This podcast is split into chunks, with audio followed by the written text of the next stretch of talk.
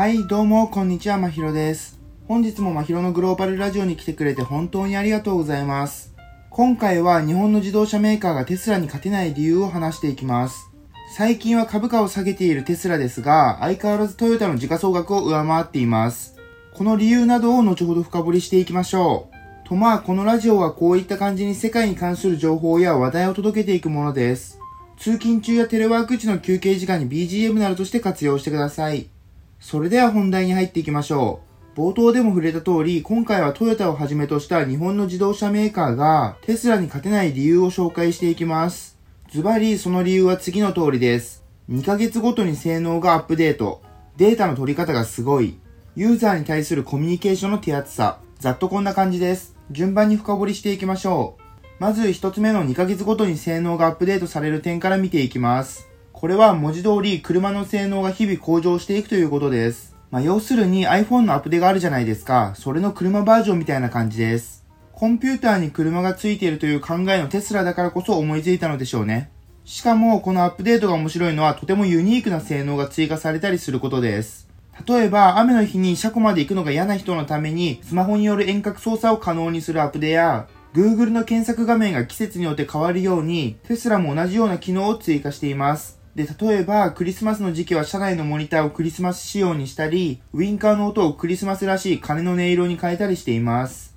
実際に使いやすいかどうかはあれですが、ユーザーを楽しませようとしているのは伝わってきますね。こういった利便性を追求してのアップデと遊び心のあるアップデが定期的に来るので、ユーザーはいつも楽しむことができ、結果として高い満足度につながるのです。と今紹介したのはソフトウェアでのアップデートの話でしたが、テスラはこれだけで満足しません。もちろん、ハードウェアのアップデート、まあ、要するに半導体の交換も定期的に行っています。というのも、いくらソフトウェアを進化させても、それに対応できるハードウェアが備わっていないと意味がないからです。とはいえ、車はスマホなどと違ってそれなりに高額なので、車両を丸々交換することは結構厳しいです。そこでテスラは自動車に備わっているコンピューターの部分だけを交換して、機能の向上をサポートしてくれます。お客様の利便性を常に意識しているのがはっきりと現れている素晴らしいサービスですね。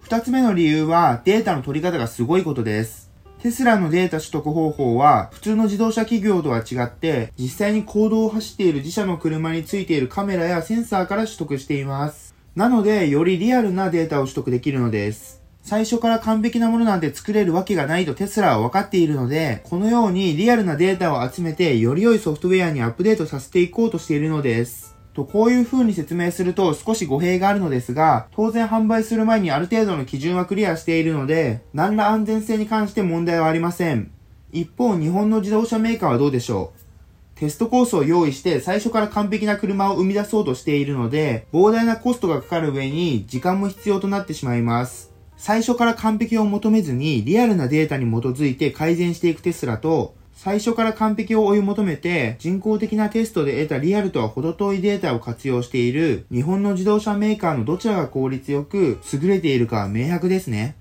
三つ目の理由はユーザーに対するコミュニケーションの手厚さです。さすが Amazon のようにお客様の満足度を第一に考えている企業だけあって、この点に関して素晴らしいものがあります。例えば何か車に不具合が発生したので修理を頼みたいとします。普通なら車を代理店やディーラーに持っていかなくてはいけませんが、テスラはお客様にそんな煩わしいことをさせません。で、どうするかというと、ユーザーは都合のいい日と時間帯を伝えれば、その希望日にテスラのサービスマンが直接来てくれます。そしてその場で修理をしてくれたり、その場でできないと判断したら持ち帰るなどの対応をしてくれます。また、すぐに対応してほしい場合の時にも、Uber のようなアプリがあって、どこにサービスマンがいるかを把握することができます。で、その近くにいるサービスマンを呼べばすぐに来て対応してくれます。ここで紹介したサービスはほんの一部なので、もっと詳しく知りたい人はテスラのサービスに直接触れてみてください。